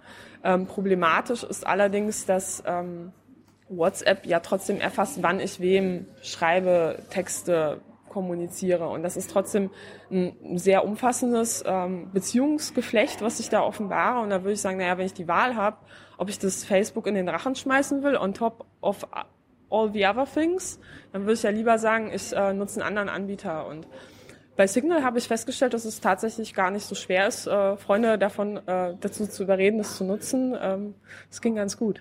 Kannst du kurz unseren Zuschauern erklären, was Ende-zu-Ende-Verschlüsselung ist? Ja, also Ende-zu-Ende-Verschlüsselung ist ähm, quasi so, ähm, also als Gegenbeispiel kann man vielleicht äh, die E-Mail äh, nennen. Die E-Mail ist so ein Ding, das wurde mal äh, ganz toll beworben. Das ist irgendwie so E-Mail-Verschlüsselung äh, auf Deutsch. Und das sah dann so aus, dass äh, ähm, quasi man halt eine, eine Datei hat, dann wird die verschlüsselt und dann hat aber ähm, ja der Anbieter gesagt, so ja, zur Spam-Vermeidung oder Erkennung machen wir das Paket in der Mitte dann nochmal auf, das Datenpaket, machen es wieder zu und schicken es dann weiter. Es ist quasi nie, wie wie neu, nicht, nicht, nicht berührt, sicher. Das, und das, wäre das wär so, als ob, die, als ob die Deutsche Post quasi einen Brief aufmacht, der ist auf, äh, zu, ja. macht kurz auf, ah, alles klar. Ja, genau. Und das ist ja nicht, nicht der Sinn einer Sache, wenn ich Dinge in einen Umschlag stecke oder verpacke. Ne? Also, dass der Briefträger mal gucken kann. Und Ende-zu-Ende-Verschlüsselung bedeutet, dass ich ähm, quasi ein sicheres Paket habe mit einem Schlüssel und ähm, nur mein Kommunikationspartner kann das aufmachen. Und der Anbieter in der Mitte, der transportiert einfach nur einen Berg von Zahlen. Der kann überhaupt nicht mehr sagen, was er da transportiert. Ähm, das ist nur mir und meinem Kommunikationspartner klar. Und das funktioniert über so ein ähm, ja, da gibt's ähm, so Konzepte, also beispielsweise E-Mail-Verschlüsselung ist auch total einfach, kann man sich einfach äh, mal angucken. Gibt's äh, zig Einle Anleitungen online, ähm, alle Tools sind kostenlos, alle guten. Und ähm, da hat man dann quasi zwei Schlüssel, einen öffentlichen und einen privaten. Und den öffentlichen, den gebe ich überall rum, sag hier, Welt, das ist mein Schlüssel, schreibt mir mit diesem Schlüssel. Und dann habe ich noch einen zweiten privaten, den gebe ich niemals raus, mit einem Passwort. Und mit so einer, mit Hilfe einer mathematischen Formel funktioniert es dann, dass ich meinem Gegenüber dann quasi schreiben kann, ohne dass irgendjemand in das Paket gucken kann. Aber angenommen, ähm, ich meine, man verschickt ja nicht jede E-Mail äh, verschlüsselt. Nee. Ist, ist das nicht auch wieder ein Problem, dass ich irgendwie keine 80 Prozent der E-Mails, die ich äh, an wen auch immer verschicke, sind unverschlüsselt, 20 Prozent sind verschlüsselt, mache ich mich dadurch nicht, dadurch nicht verdächtig. Ah, der hat also was zu verbergen. Mhm. Ja, also diese These gibt es auch und tatsächlich ist es so, dass ähm, Geheimdienste teilweise auch ein besonderes Augenmerk natürlich auf äh, verschlüsselte Kommunikation haben, weil sie natürlich ja vielleicht auch mit dem äh, Blick, äh, also mit diesem Anspruchsdenken, ich muss alles wissen, natürlich ist verdächtig finden, wenn irgendjemand sagt so, nö, warum? ne? Und ja, grundsätzlich ist es aber mittlerweile so, dass unglaublich viele Leute verschlüsseln. Also ähm, Journalisten, aber auch normale Leute, weil es einfach auch immer einfacher geworden ist. Man äh, kann sich die Software einfach runterladen, ist einfach verständlich. Und was ich ähm, in meinem Mailprogramm eingestellt habe, ist so eine Funktion, dass ähm, automatisch mein Mailprogramm guckt, hat der andere einen Schlüssel oder verschlüsselt der andere. Und wenn er es auch macht und ich einen Schlüssel von ihm habe, dann äh, verschlüsselt er es und ich muss gar nichts machen. Also einfach, ich drücke auf Senden und mein Mailprogramm entscheidet, okay, mit dem kann ich sicher kommunizieren, dann verpacke ich das jetzt und bei den anderen geht es dann als Postkarte raus. Und was man auch machen kann, ist einfach in der E-Mail-Signatur halt unten so ein, ähm, ja, so ein Schlüsselnamen quasi hinzusetzen, dann weiß der Kommunikationspartner, ah, ich hätte der auch verschlüsselt schreiben können. Und vielleicht haben ja auch ganz viele Leute, ähm, also nutzen E-Mail-Verschlüsselung, von denen ich es gar nicht weiß, weil ich denen ja gar nicht mitgeteilt habe, dass ich es nutze. Du hast die Piraten vor ein paar Minuten angesprochen. Hast du was mit denen zu tun? Ich war mal politische Geschäftsführerin der Piratenpartei. Und ich habe für den Bundestag kandidiert und für den Landtag. Und? Ja, ist nichts raus geworden. wie, wie lange warst du politische Geschäftsführerin? Mhm. Ich glaube so ein halbes, dreiviertel Jahr. Also ich, ja, ich äh, wurde nachgewählt, weil also ein Teil des äh, Bundesvor Bundesvorstands ausgeschieden ist und dann wurden eben diese Posten nachgewählt. Warum bist du überhaupt in die Piratenpartei gegangen? Ja, es war äh, eine ganz äh, interessante, interessante Angelegenheit, ähm, was auch so ein bisschen mit der Vorratsdatenspeicherung zu tun hat. Und zwar war ich, ich meine, es war 2011 irgendwann bei einer Anhörung zur Reevaluierung der EU-Richtlinie zur Vorratsdatenspeicherung. Und die war so traumatisierend, dass ich am Ende dachte, willst du dich überhaupt, also willst du dir das weiter antun, bei so politischen ähm, Protestsachen mitmachen? Bringt es überhaupt was?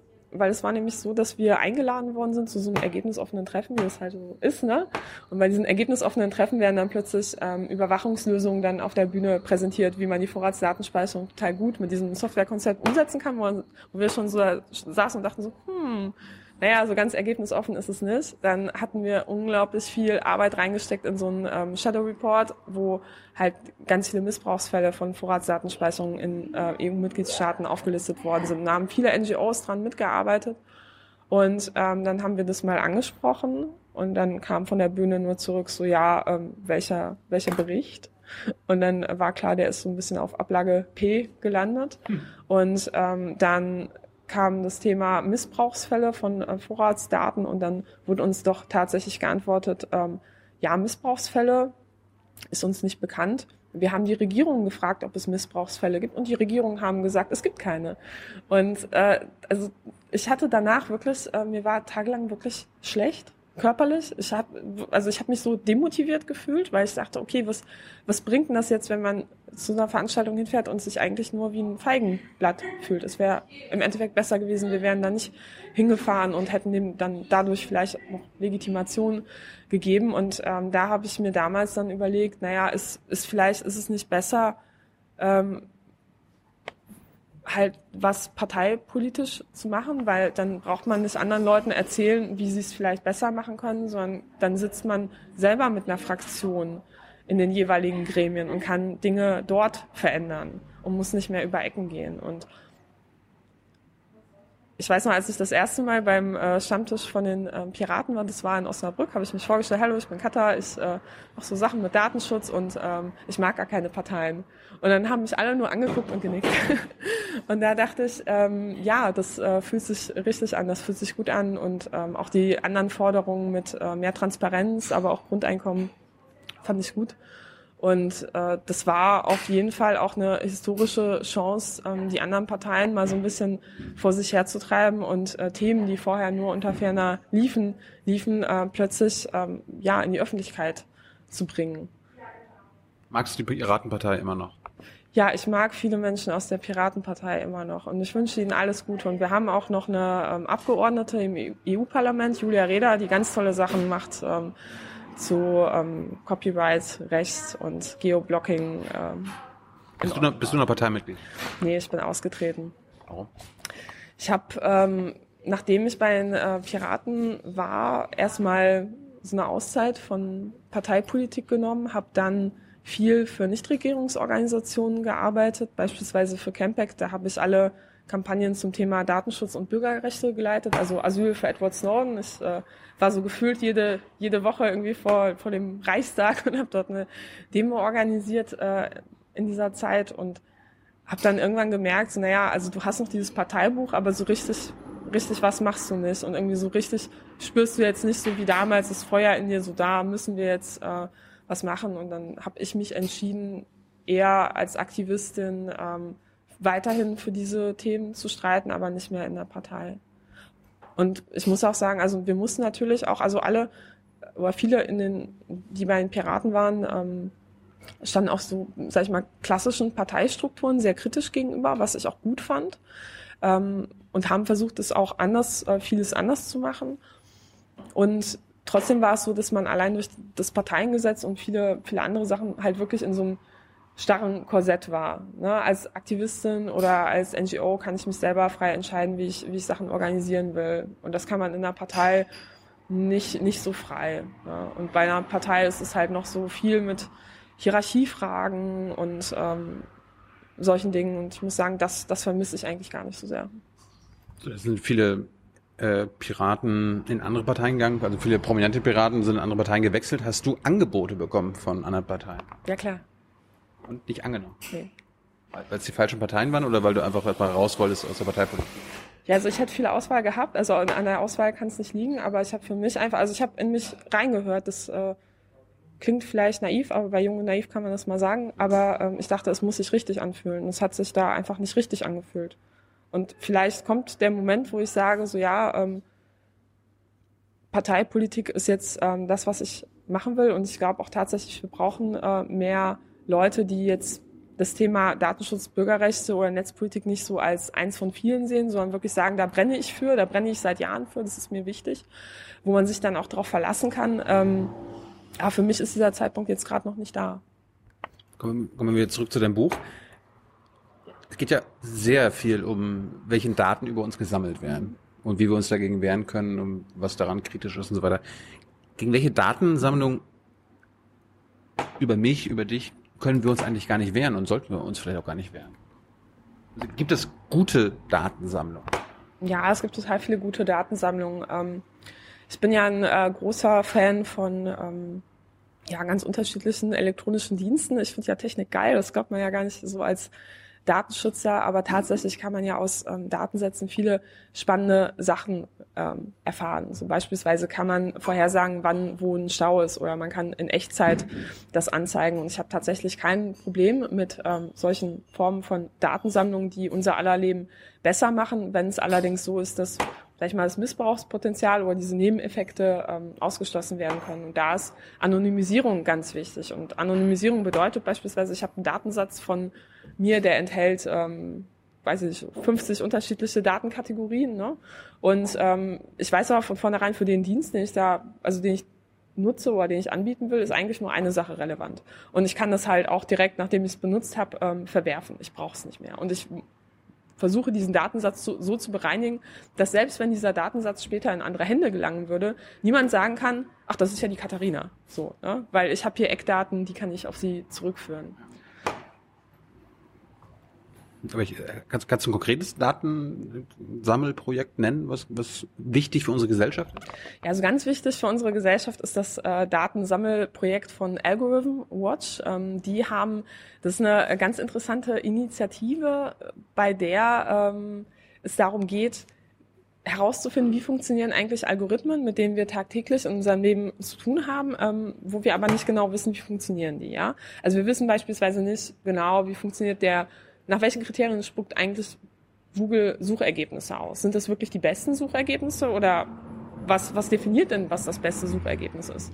Und die machen gerade ein Datensammelprojekt zum Thema Schufa. Mit der Schufa hatten wir alle schon mal zu tun, wenn wir einen Handyvertrag abschließen wollten oder in Berlin eine Wohnung kriegen wollten. Da muss man nämlich seinen ähm, Eintrag auch vorzeigen. Und die Schufa ermittelt ja so einen Score. Ne? Du bist 96 96,7 Prozent äh, kreditwürdig. Und Beispielsweise, und das macht sie auf einem ganzen Katalog von Kriterien. Ne? Und man weiß aber nicht genau, wie die gewichtet werden, wie das zusammenhängt. Und Algorithm Watch hat jetzt äh, gesagt, wir rufen möglichst viele Menschen dazu auf, so eine Anfrage bei der ähm, Schufa zu stellen. Man hat das Recht, einmal im Jahr eine Kopie seiner Daten kostenlos zu bekommen. Und bitte schickt uns diese ähm, Kopie der Daten zu und wir werden damit versuchen, so eine Massenanalyse zu machen und versuchen, möglichst viel quasi Reverse Engineering rauszufinden, wie funktioniert der ursprüngliche ähm, ja, Algorithmus. Und ich finde, es ist extrem wichtig, weil von so einer Zahl, von so einer ganz stupiden, einfachen Schufa-Score-Zahl kann abhängen, ob ich ähm, eine Wohnung kriege, ob ich ähm, einen Kredit kriege, ob ich den Handyvertrag kriege, ob ich vielleicht in anderen Bereichen ähm, mir nicht angeboten wird, auf Rechnung zu zahlen, weil man findet irgendwie, weiß ich nicht, ich wohne in einem dubiosen Viertel. Und erst wenn man diese Kriterien aber kennt, kann man in der Gesellschaft drüber reden, ähm, finden wir es gut, dass nach diesen Kriterien Menschen bewertet werden oder nicht. Und diese Debatte ist ja erst möglich, wenn man diese Daten Sätze hat, wo wenn man Informationen darüber hat. Und deshalb finde ich, ist das ein super geiles Datensammelprojekt. Aber warum, warum macht die Schufa das an sich nicht? Ja, also warum macht die Schufa das nicht öffentlich? Ja, die sagt halt, ist ihr Geschäftsgeheimnis und in dem Moment, wo andere Leute wissen würden, äh, wie, nach welchen Kriterien äh, sie Leute bewerten, dann ähm, würden Leute versuchen, das auch quasi das, das System zu umgehen oder, weiß ich nicht, sich ein besseres Scoring irgendwie zu holen. Ne? Aber vielleicht ist ja das Kriterium, wir wissen ja nicht, was für Kriterien es gibt. Vielleicht ist das Kriterium, ich wohne in einer bestimmten Straße, total ausschlaggebend. Ne? Und dann würden alle versuchen, in, in so gute Straßen zu ziehen oder zumindest da ihren Briefkasten zu haben, kurz bevor man einen Kredit annimmt oder so andere Sachen.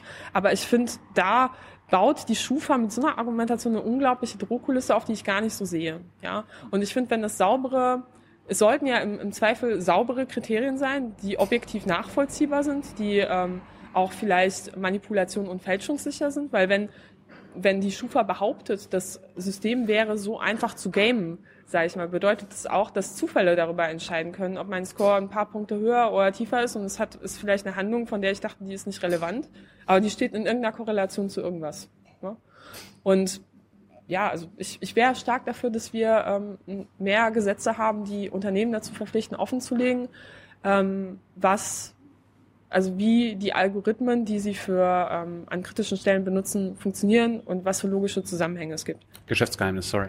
Ja, ist äh, trotzdem finde ich kein triftiges Argument, denn gerade wenn ähm, beispielsweise Facebook darüber entscheidet, was in meinem Newsfeed oben oder unten landet und es ist wissenschaftlich erwiesen, was oben landet, wird, hat eine 15-prozentige höhere Chance, geklickt zu werden. Ja, es ist eine unglaubliche Entscheidung über Reichweite, auch bei politischen Aktionen, kann ich aus eigener Erfahrung sagen, ja, also wenn es irgendwie ähm, Dinge gibt, die dazu führen, dass ein, äh, beispielsweise ein Beitrag über eine Demo oder sowas weiter oben oder weiter, weiter hinten landet, dann würde ich das gerne wissen. Und ich glaube, in der Demokratie sollten wir auch drüber reden, ob das, also welche Kriterien wir als legitim erachten und welche nicht.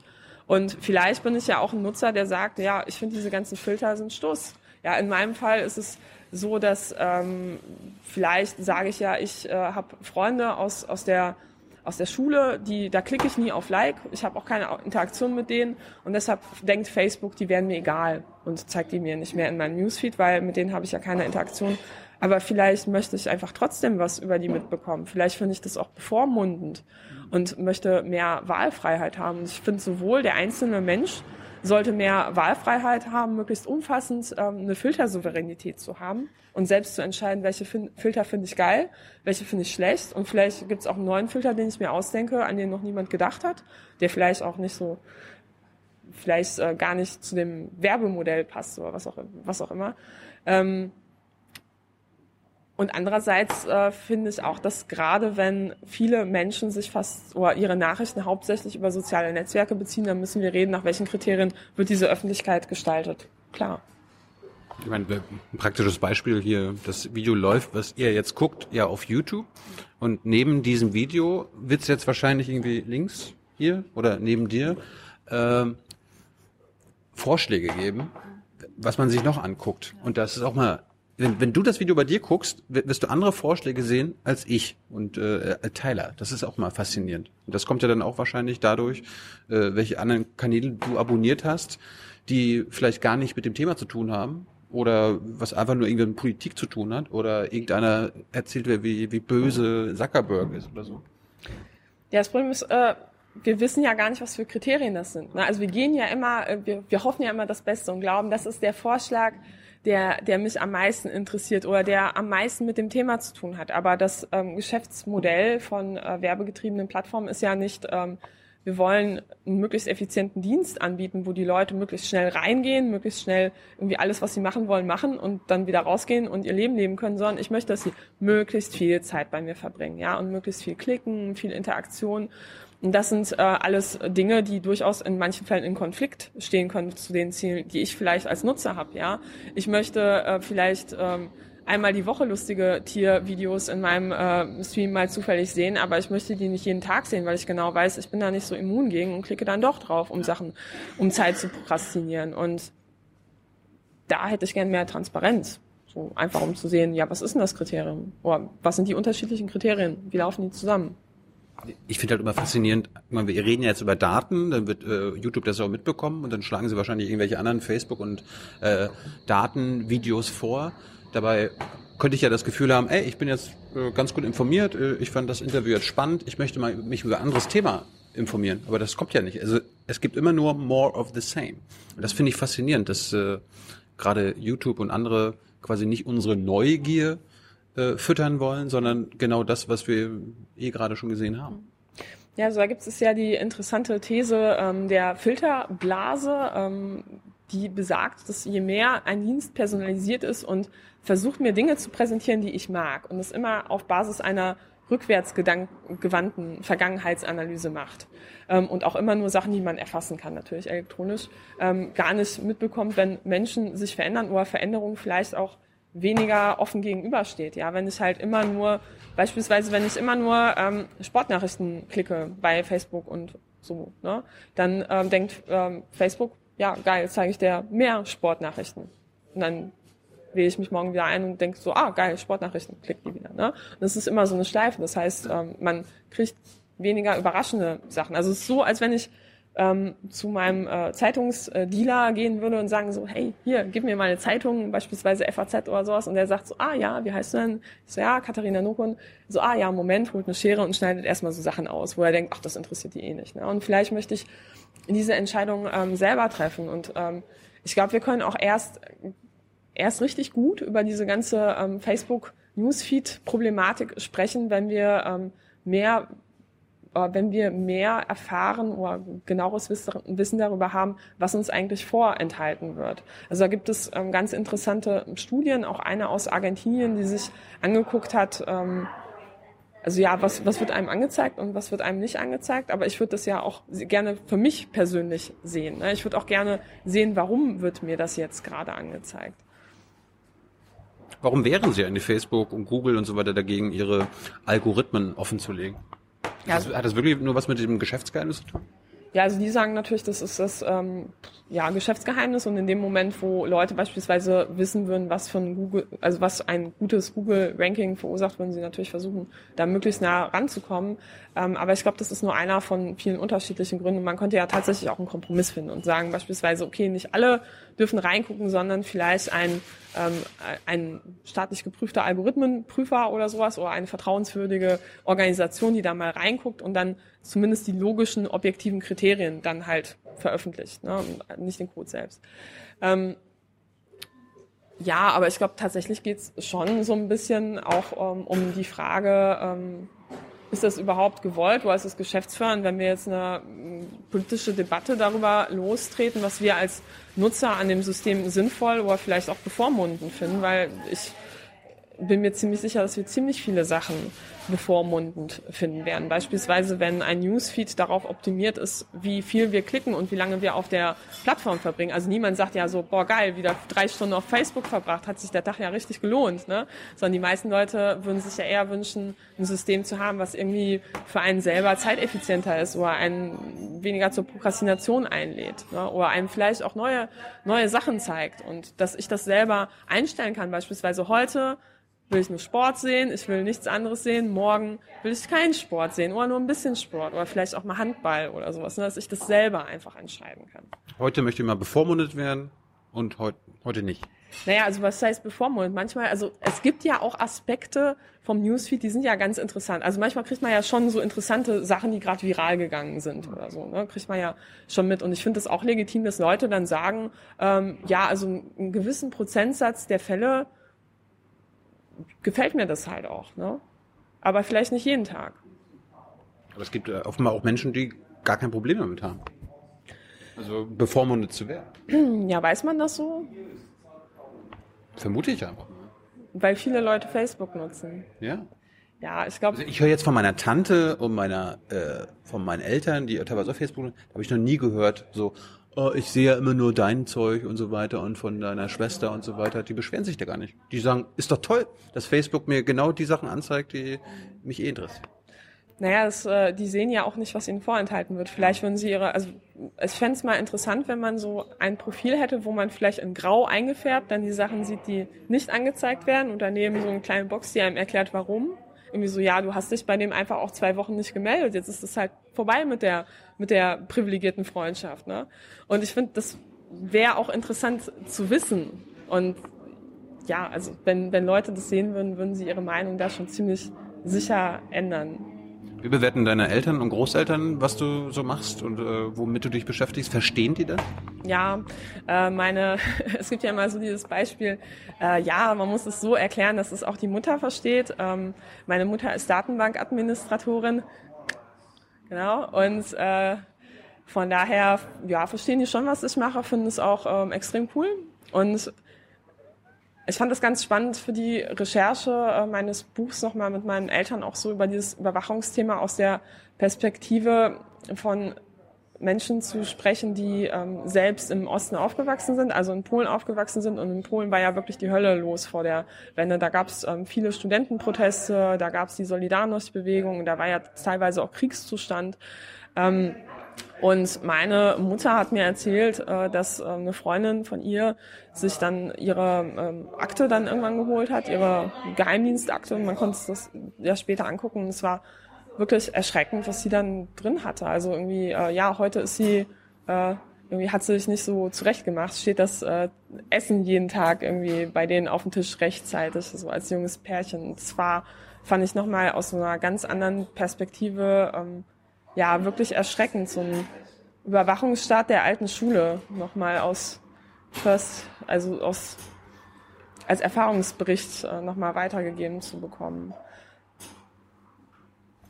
So jetzt, äh, ich habe ja so gut es geht versucht, so wenige äh, deiner Kapitel hier zu thematisieren, damit die Leute sich dann ein tolles Buch kaufen. Ne? Das heißt, die Daten, die ich rief. Du, du äh, berichtest zum Beispiel, wie du versucht hast, äh, Auskünfte zu erhalten bei irgendwelchen Behörden, öffentlichen Behörden. Äh, was noch? Was gab's da so? Alles? Du warst bei der Polizei, bei, bei den LKA, äh, Verfassungsschutz auch? Ja, also ich habe, ähm, es gibt so eine ähm, ganz coole Internetseite, die nennt sich ähm, datenschmutz.de und äh, da kann man ähm, so ein PDF generieren, so ein Standard-PDF und dann klickt man einfach an, so ja, welche Behörden möchte ich mal anfragen, wollte ich schon immer wissen, was habt ihr so über mich? Und dann ähm, spuckt die äh, Seite so ein riesengroßes PDF aus, dann druckt man das aus, investiert sehr viel Geld in Porto und beglaubigte Ausweiskopien. Und dann ähm, kriegt man so ein paar Wochen später Post ein paar Monate später und die Behörden sind tatsächlich verpflichtet, mir Auskunft zu geben, äh, was sie über mich gespeichert haben. Und beim, ja, beim Verfassungsschutz oder bei laufenden Ermittlungen ist es so, dass sie dann zumindest das anders formulieren. Also sie sagen nicht so, wir haben nichts über sie, sondern wir können ihnen nichts über sie sagen oder so. Ne? Und in meinem Fall dachte ich eigentlich, ich, bei mir kommt nichts raus. Ne? Also klingt ja immer so ähm, spannend, das Aktivistenleben, aber man macht sich ja nicht strafbar. Man organisiert ganz, ganz normal Protestdemos, Verfassungsbeschwerden, schon fast ein bisschen spießig. Und dann, du dachtest, du bist unschuldig. Ich dachte, ich bin unschuldig und habe nichts zu verbergen. Leider war es dann nicht so. Ähm, ich habe dann ähm, Post bekommen von der Polizei Köln. Da dachte ich schon, ach, so wieder so ein Schreiben, wo drin steht, ja, vielen Dank, wir haben nichts über Sie, tschüss.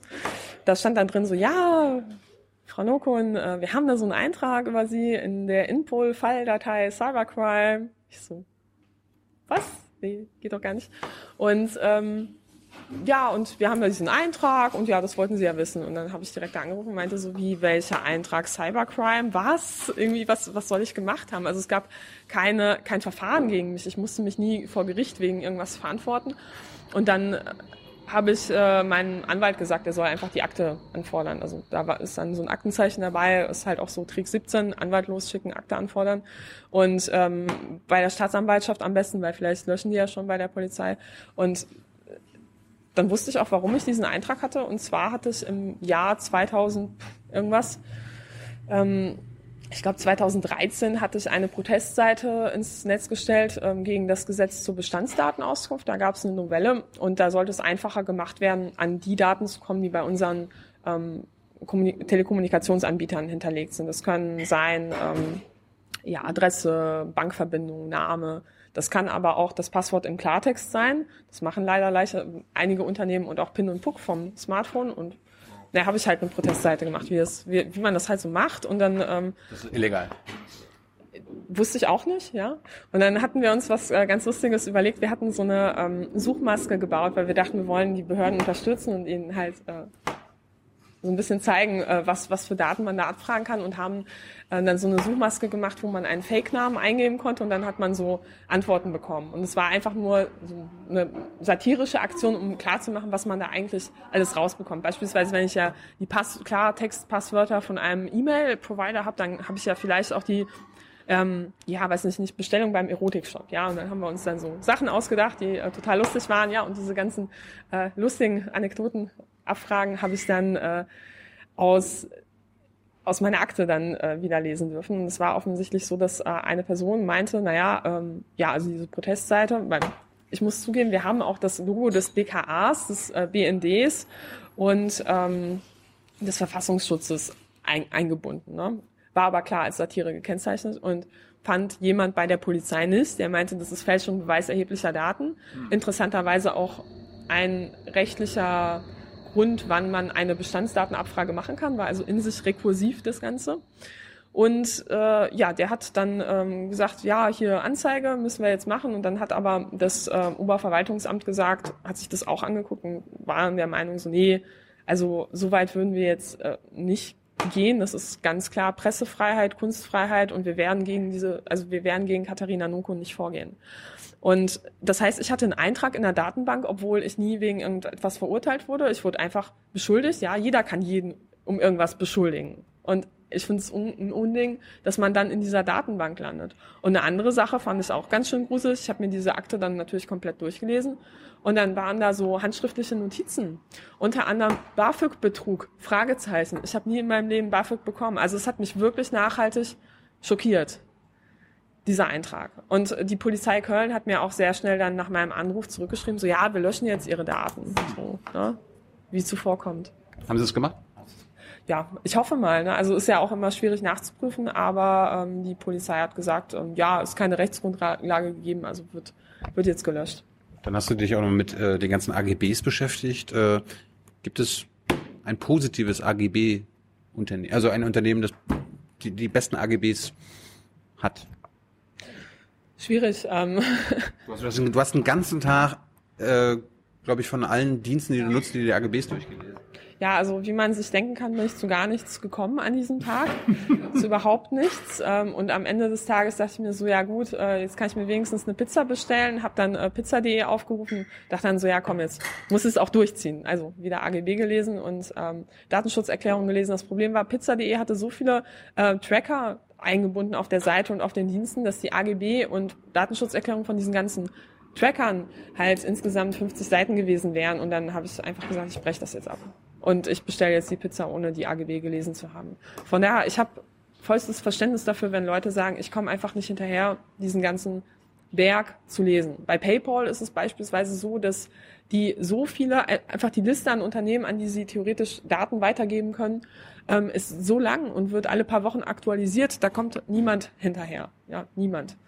Und es gibt eine Studie aus den USA, die hat mal versucht auszurechnen, wie lang eigentlich der Durchschnittsamerikaner ähm, brauchen würde, um alles so zu lesen, was er so online abzeichnet. Und die sind ganz klar zum Ergebnis gekommen, na, also der Jahresurlaub, der müsste schon geopfert werden. Das ist natürlich auch ein riesiger volkswirtschaftlicher Schaden dann. Ne? Also so, weil Urlaub will man ja trotzdem machen. Ja.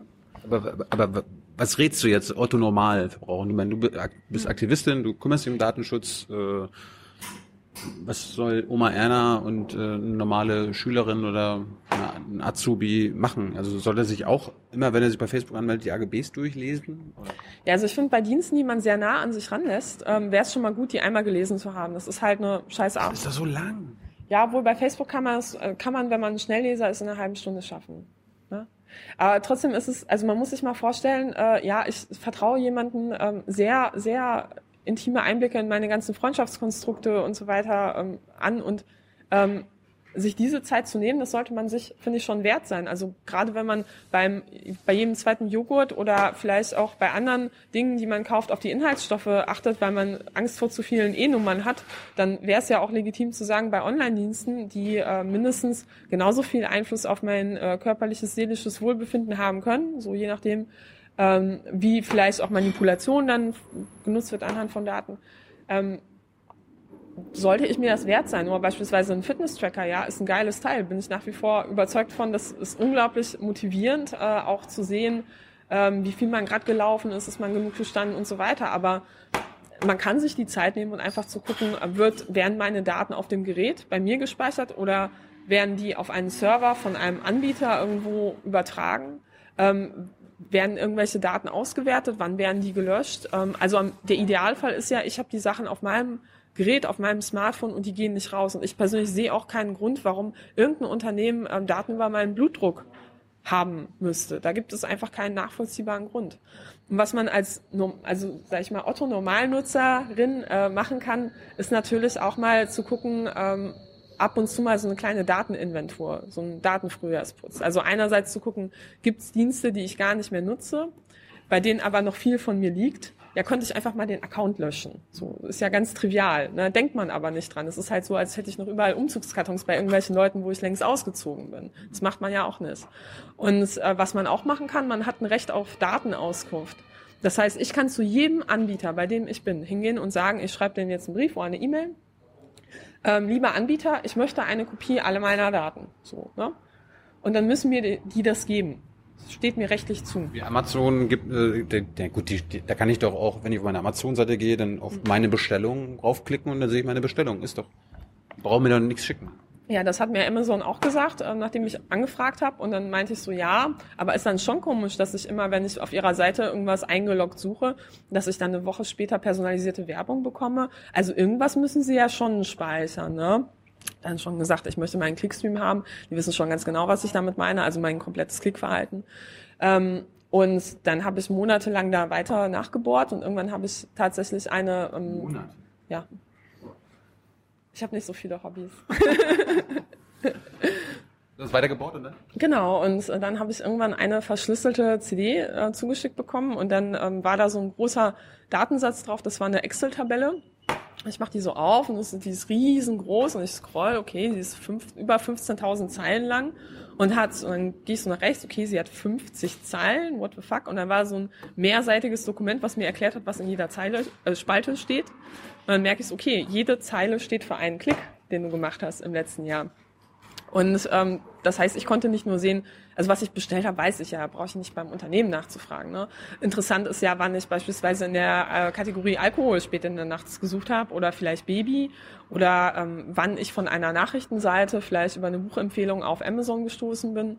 Ähm, all solche Sachen habe ich dann eben in diesem Profil gefunden. Also es war ein bisschen bereinigt, das heißt, es gab bis zu 50 Angaben zu jedem Klick, aber nicht immer waren alle, sag ich mal, voll oder man konnte sich einen Reim draus machen, aber sag ich mal, das, was man daraus schließen konnte, war schon sehr umfassend. Ich habe gesehen, wann ich gependelt bin, wann ich wo im Urlaub war, anhand der IP-Adresse und dass äh, Amazon äh, sowas äh, über ein Jahr über mich speichert, finde ich dann schon ganz schön frech. Ja, also beim Supermarkt fand ich das auch frech, wenn ähm, wo man bei meinem ähm, Kiosk um die Ecke, wenn er sich immer eine Notiz machen würde, so, ah ja, hat, hat Bier gekauft oder ja, ist reingegangen, hat sich die Chips angeguckt, hat dann auf die Ernährungshinweise danach das wieder zurückgestellt. Dranbleiben. so, das fände man frech. Und ähm, online ist das aber gang und gäbe. Und ich finde, da sollten wir unbedingt mal ähm, ja stärker auf den also stärker auf den Tisch hauen und sagen, ähm, ja, ich habe da keine Vorteile von warum sollte ich das zulassen? Und da braucht es einfach auch rote Linien. Und ich bin fest davon überzeugt, dass wenn mehr Menschen ähm, quasi so das Experiment vom Buch auch so ein bisschen nachleben und sagen, okay, zumindest bei einigen Diensten möchte ich mir einen Überblick über meine Daten verschaffen, dass man dann auch ganz anders an das Thema rangeht, weil es war bei mir auch so. Ich beschäftige mich ja sehr lange mit dem Thema Überwachung. Ich weiß auch, dass die ganzen Unternehmen vollumfassende Datensammlung über mich machen. Aber es ist was vollkommen anderes, das von sich dann ähm, also von sich eine 15.000-zeilige Excel-Tabelle zu bekommen vom letzten Jahr. Das ja, prägt schon die Art und Weise, wie man solche Dienste sieht. Kannst du Amazon denn sagen, löscht das alles bitte? Also wenn ich meinen Account äh, lösche, so dann kann ich denen sagen, ja, aber ohne ohne Account-Löschung. Ja, ich kann denen sagen, löscht das bitte. So ne, aber die Frage ist halt, äh, wie viele ich Leute werden das machen, oder wie regelmäßig muss ich das dann vielleicht machen? Also ich will ja nicht nach jedem Klick, den ich gemacht habe, so, also, ach übrigens, der Klick eben so, äh, lösch den mal. Ist albern. Ne? Also am besten wäre ja, wenn sie es gar nicht in diesem Umfang erfassen. Aber ich meine, jetzt ist ja immer noch die Situation, du sagst ja auch, lest euch mal die AGBs durch und so weiter. Also man kann ja sagen, wenn ich zumindest nicht Zeit habe, mir alles durchzulesen, dann kann ich ja bei den meisten Diensten sagen, es gibt so einen Aspekt, der könnte vielleicht für mich relevant sein. Ne? Beispielsweise bei einer Gesundheits-App ähm, gucke ich halt gezielt, kann ich auch Textsuche machen, irgendwie ähm, Standort, Serverstandort. Oder ich will wissen, ob die eine bestimmte Datenkategorie speichern. Kann ich ja suchen. Also zumindest, man kann Hilfsmittel nutzen, um halt nicht jedes Mal den ganzen Text lesen zu müssen. Ne? Aber ich meine, dieses AGBs lesen, das machen ja am Ende vielleicht ein Prozent der Nutzer. Keine Ahnung, Freaks oder Leute, die einfach mal Langeweile haben oder so. Weiß, wie es gemeint war. Ist es da nicht irgendwie ratsamer, wenn wir quasi irgendeine staatliche, semi-staatliche, öffentlich-rechtliche Institution schaffen, die quasi in unserem Namen die AGBs liest und quasi alle vertritt? Ja, das wäre tatsächlich ähm, total geil. Und ähm, also es gab mal eine ähm, in einem Vorstadiumsentwurf der ähm, EU-Datenschutz-Grundverordnung den Aspekt der Privacy-Icons. So, da hat sich jemand, ähm, oder da hat ein Datenschützer die Idee, naja, was wäre denn, wenn ich genauso wie halt irgendwie hier so auf der äh, Flasche irgendwie Cola, was weiß ich, ähm, sehe ich dann, okay, wie viel Kohlenhydrate, Zucker, gut, ich sehe Inhaltsstoffe, Saftgehalt 40 Prozent, ja, mäßig. Ähm, und dann kann ich mich halt entscheiden, finde ich das gut oder nicht gut. Und genauso konnte man ja sich überlegen, man macht bestimmte Icons für werden die Daten überhaupt gelöscht? Ähm, wann werden sie gelöscht? Werden die Daten an Dritte weitergegeben? Werden die Daten im Ausland gespeichert? Und so Standard-Icons zu haben, dass man, wenn die überall drauf sind, wird man das dann auch irgendwann auf den ersten Blick erkennen. Ne? Und dann könnte beispielsweise ähm, eine Behörde oder eine Aufsichtsbehörde dann definieren, ab wann, äh, bei welchen Grenzfällen wird halt vielleicht welches Icon verliehen. So. Hm, leider ist das nicht, äh, hat es nicht in den, äh, hat haben die Privacy Icons es nicht in den endgültigen ähm, ja, Verordnungstext geschaffen, äh, geschafft, aber langfristig wäre sowas äh, ziemlich geil zu haben, weil, also ganz ehrlich, das ist ähm, eine absolut, die Situation gerade ist total gaga. Das kann keiner leisten, das will keiner leisten und das verschiebt auch die Kosten, sage ich mal, von ähm, Überprüfungen von Verträgen ein, so einseitig zu Verbrauchern, die es überhaupt nicht leisten können. Das ist ähm, nicht, nicht verhältnismäßig, nicht tragbar. So. Zum Schluss, auch in deinem Buch zum Schluss, äh, gibst du sogar Erste-Hilfe-Tipps. Die fand ich sehr interessant. Ich, ich dachte mir so, vielleicht gehen wir zum Schluss des Interviews äh, mal die Erste-Hilfe-Tipps durch, aber du hast jede Menge Erste-Hilfe-Tipps. Ja, tut mir leid. Hast du, hast du einen, einen Tipp, den du vielleicht kurz erklären möchtest? Und die, und die anderen 22 liest du euch dann durch? Ja, also ich, ich glaube, der wichtigste Tipp ist einfach, sich klar zu machen, ähm, nur weil etwas jemand von mir wissen will, heißt es noch lange nicht, dass ich es ihm sagen muss. Ne? Also ein Standardding ist ja immer, dass alle meinen Geburtstag wissen wollen, ja, um mir irgendwelche Geburtstagsrabatte ähm, zuzuschicken. So, ja, what the fuck, warum müsst ihr mir meinen Geburtstag wissen, weil ich mir hier irgendwie ein, ein Buch bestellt habe? Ist doch albern. Also entweder kann man da was Falsches angeben oder gar nichts angeben oder einfach analog Nein sagen. Und ich glaube, wenn man einfach öfter lernt, äh, Nein zu sagen, dann hat man so irgendwann auch eine Routine entwickelt, dass man sich jedes Mal fragt, so ähm, ist das gerade in meinem Interesse? Ja, nein, vielleicht. Und kann sich jedes Mal neu entscheiden. Und ich glaube, wir haben alle viel mehr Entscheidungen ähm, in unserem Leben oder auch in unserem Konsumverhalten, als wir eigentlich glauben. Oder Datenmüll produzieren und einfach immer falsche Geburtsdaten angeben. Ja, das mache ich. Was machst du? Ja, das ist total gut. Dann kriegst du auch sehr viele Geburtstagsgeschenke über das Jahr verteilt. Ja. Oder äh, was mir bei irgendwelchen Elektronikfachmärkten immer auffällt, das war vor ein paar Jahren schon mal, jetzt ist es auch gerade wieder so. Können Sie mir mal Ihre Postleitzahlen nennen? 1, 2, 3, 4. also, es gibt jede Menge äh, Erste-Hilfe-Tipps in dem Buch. Ähm, danke für deine Zeit. Wir müssen dir jetzt aber leider mitteilen, dass die Daten, die wir jetzt hier aufgezeichnet haben, über eine Stunde und 20 Minuten, dass äh, Tyler die nicht löschen wird. Wir, wir werden die sogar öffentlich machen. Das ist, damit komme ich klar. Wir werden die es leaken. Yes. Es ist ein total geheimer Leak. Bitte nicht weitergeben. Niemand soll davon wissen. Kannst du Wie hier lief eine Kamera. Ne? Kannst du dir bitte zustimmen? Ja, ich stimme hiermit der Verarbeitung meiner Daten zu. Katharina, Dankeschön für deine Zeit. Äh, wie erreicht man dich online? Ja, man kann äh, bei mir in meinem äh, Blog regelmäßig was lesen, entweder über Datenschutz oder auch über die AfD unter www.katascha.de oder ich bin auch bei Twitter und bei Facebook. Blenden wir jetzt gerade ein. Äh, aber AfD ist, ist mal ein gutes Stichwort. Hey Leute, Jung und Naiv gibt es ja nur durch eure Unterstützung. Ihr könnt uns per PayPal unterstützen oder per Banküberweisung, wie ihr wollt. Ab 20 Euro werdet ihr Produzenten im Abspann einer jeden Folge und einer jeden Regierungspressekonferenz. Danke vorab. Angenommen, die AfD kommt morgen an die Macht hier in Deutschland. Irgendwie hat eine 50% Mehrheit, hat also alleinige äh, Macht die müssen gar kein Gesetz ändern. Angenommen, also die wollen gar kein Gesetz ändern. Können die mit den bestehenden Gesetzen schon eine Menge Schaden anrichten? Ja, also mit den bestehenden Gesetzen ähm, hat man ohne Zweifel einen ähm, schlüssigen, schlüsselfertigen Überwachungs- Staat in vielen Bereichen geschaffen. Also allein die Informationen beispielsweise aus der Vorratsdatenspeicherung, falls sie dann ja jetzt mal ähm, auch in, in Kraft tritt, oder beziehungsweise angewendet werden muss, ähm, das wird schon reichen, um unliebsame Journalisten, um Bürgerrechtsbewegungen, um Protestbewegungen zu durchleuchten. Ähm, damit ist unglaublich viel Schadenspotenzial möglich. Und das finde ich auch erschreckend, dass viele ähm, auch vor allem konservative Parteien sagen, oder oh, jetzt gerade in Bayern mit dem neuen Polizeigesetz, äh, ja, also sagt er so oder so, vertrauen Sie uns denn nicht? Äh, nee, also es geht gar nicht darum, ob man einer Partei irgendwas Böses zutraut oder nicht. Es geht um die Zukunft, weil es wurde historisch betrachtet kaum jemals ein Überwachungsgesetz wieder zurückgenommen. Und ich, man muss sich immer bei Institutionen überlegen, was ist der Worst Case? Und ähm, ist es das wert? Und ich sehe einfach unglaublich viel Schadenspotenzial, wie beim Polizeigesetz in Bayern beispielsweise, dass man argumentieren kann, ähm, ja, ich, ich äh, kann gewisse Überwachungsmaßnahmen verhängen, nicht wenn ich konkrete Hinweise, Beweise habe, sondern wenn ähm, eine abstrakte drohende Gefahr von jemandem ausgeht. Ja, also ich würde gerne mal wissen, wie definiert dann eines Tages die AfD eine drohende Gefahr? Äh, so wie, also du bist dann eine drohende Gefahr. Ja, wahrscheinlich. Also die AfD Baden-Württemberg ähm, schreibt ähm, auch so äh, nette Dinge über mich auf ihrer Homepage. Ähm, ich weiß nochmal, ihren polnischen Hintergrund, mit dem sie äh, gerne kokettiert und den sie auch immer wieder gegen die AfD anbringt, erwähnen wir aus Bedeutungslosigkeit nicht. Also so, wo ich mir dann halt auch denke, so, what the fuck, okay, ähm, die mögen es anscheinend nicht, wenn man deren Wahlprogramm liest und analysiert, habe ich festgestellt. Auch das findet ihr auf Katharinas Blog. Ja. Dankeschön für deine Zeit. Ciao. Ciao. Ciao.